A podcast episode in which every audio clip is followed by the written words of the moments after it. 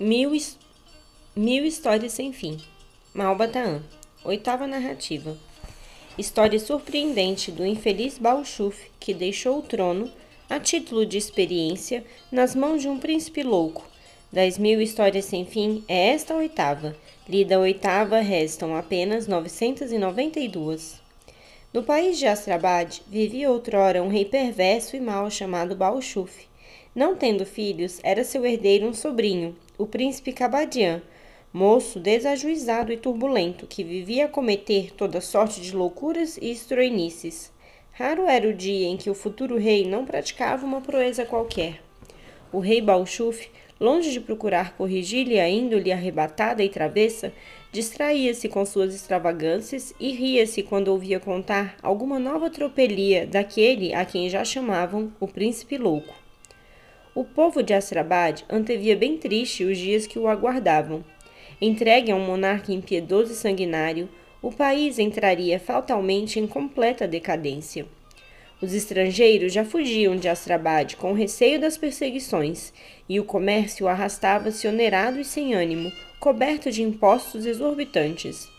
Um grupo de patriotas, compreendendo que aquele estado de coisas levaria todos à ruína, resolveu conspirar contra o rei, proclamar a república e entregar ao mais digno a direção do Estado. Houve, porém, entre os oposicionistas um miserável delator que se apressou em levar ao conhecimento do rei o plano deliberado pelos conspiradores. Enfureceu-se o soberano ao ter notícias de que alguns ricos súditos pretendiam subverter a ordem legal do país e resolveu castigar implacavelmente os chefes daquele movimento republicano. Mandou degolar alguns, eliminando os mais influentes, desterrou outros, prendeu os suspeitos e confiscou os bens de todos os adeptos da revolução. Essa vitória não lhe resistiu, porém, à tranquilidade que perdera. O fantasma da revolta continuava a povoar-lhe a mente, como um sonho mau. Uma tentativa dessas, pensava, deixa terríveis germes nos corações dos descontentes e dos vencidos, se eu não tomar uma providência enérgica, cedo terei de dominar outra rebelião, e encontrarei, porventura, quem me avise a tempo?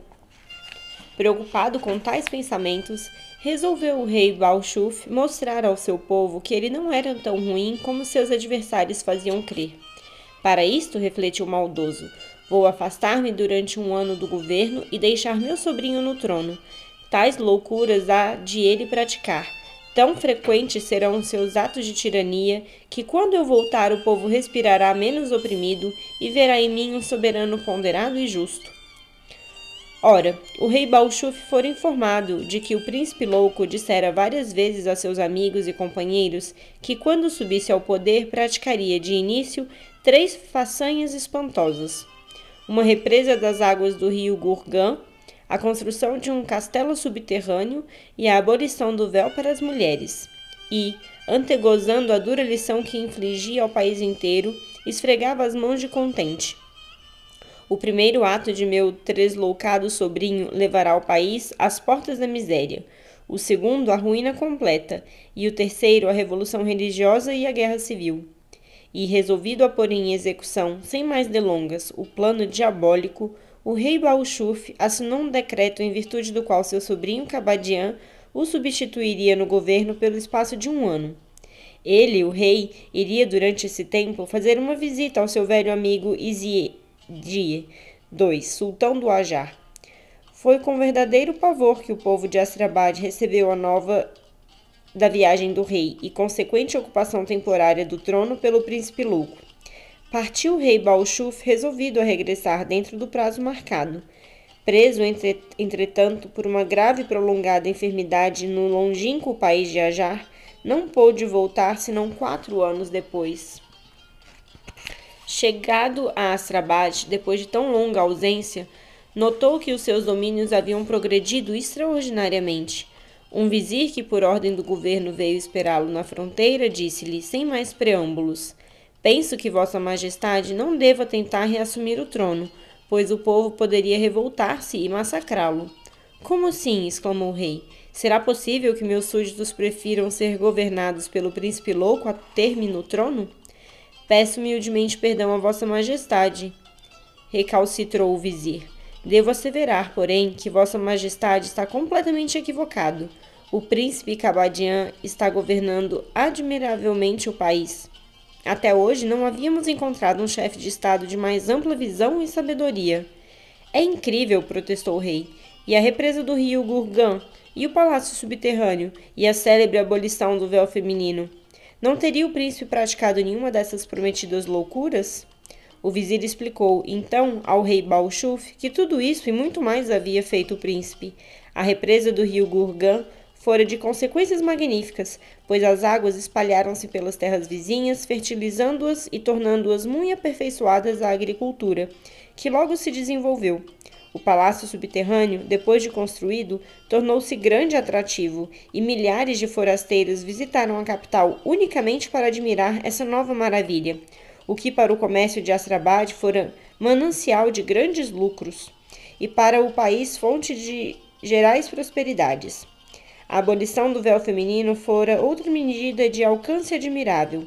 As raparigas passaram a andar com o rosto descoberto abandonaram a ociosidade dos haréns e puderam trabalhar livremente, não só nos bazares, como nas pequenas indústrias. Uma vez condenado o véu, teve o príncipe ocasião de observar que suas jovens patrícias eram belíssimas e resolveu casar-se. Escolheu para esposa uma menina formosa e inteligente, filha de um grande sábio. A nova princesa exerceu tão boa influência sobre o gênio de seu jovem esposo que o transformou radicalmente.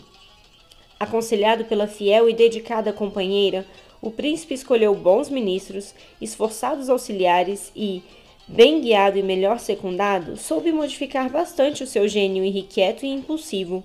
Até então não assinaram uma única sentença de morte, nem mandaram confiscar os bens de nenhum cidadão. Ao ouvir tão assombrosas revelações, o rei Balchuf ficou pasmado e percebeu que havia perdido para sempre o direito ao trono. Jamais poderia ele contar com o apoio de suas tropas ou com a antiga submissão de seu povo.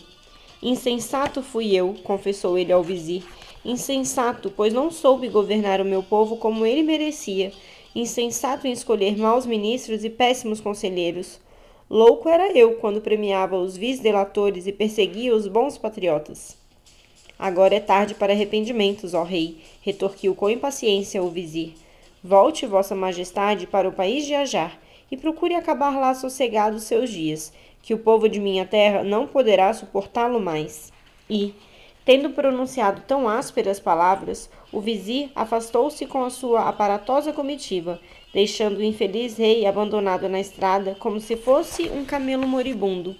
Sentindo-se perdido e sem forças para reconquistar o trono de seus avós, sentou-se o rei Balchuf, tomado de indizível tristeza, numa pedra à margem da estrada e pôs-se a meditar nos espantosos erros do seu passado e na dolorosa expectativa que lhe oferecia o futuro. A morte, exclamou, é para o vencido o caminho mais seguro da reabilitação e do descanso. Devo, pois, morrer. Um sheik desconhecido que passava no momento pela estrada acompanhado de seus servos, ao ouvir as palavras de desespero do rei Balchuf, parou o camelo em que ia e assim falou: Ó oh, desassaciado viandante, por que te pões para aí como um louco, a falar em morrer quando, graças a Deus, há na vida remédio para todos os males? Vem comigo, pois estou certo de que acharei solução para o teu caso. Abre aspas. Vamos olhar apenas o lado belo e puro das coisas que circundam este mundo, deixando à margem, voluntariamente, ideias más que vivem no inconsciente, como rainhas nefastas do escuro. Fecha aspas.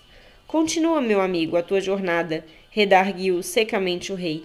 O abismo que se acha diante de mim é intransponível. O problema do meu destino é inexplicável.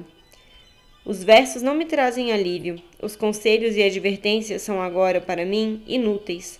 Os auxílios materiais nada poderão adiantar. Só a morte será capaz de tirar-me da negra situação em que me encontro. Estás enganado, contraveio o desconhecido.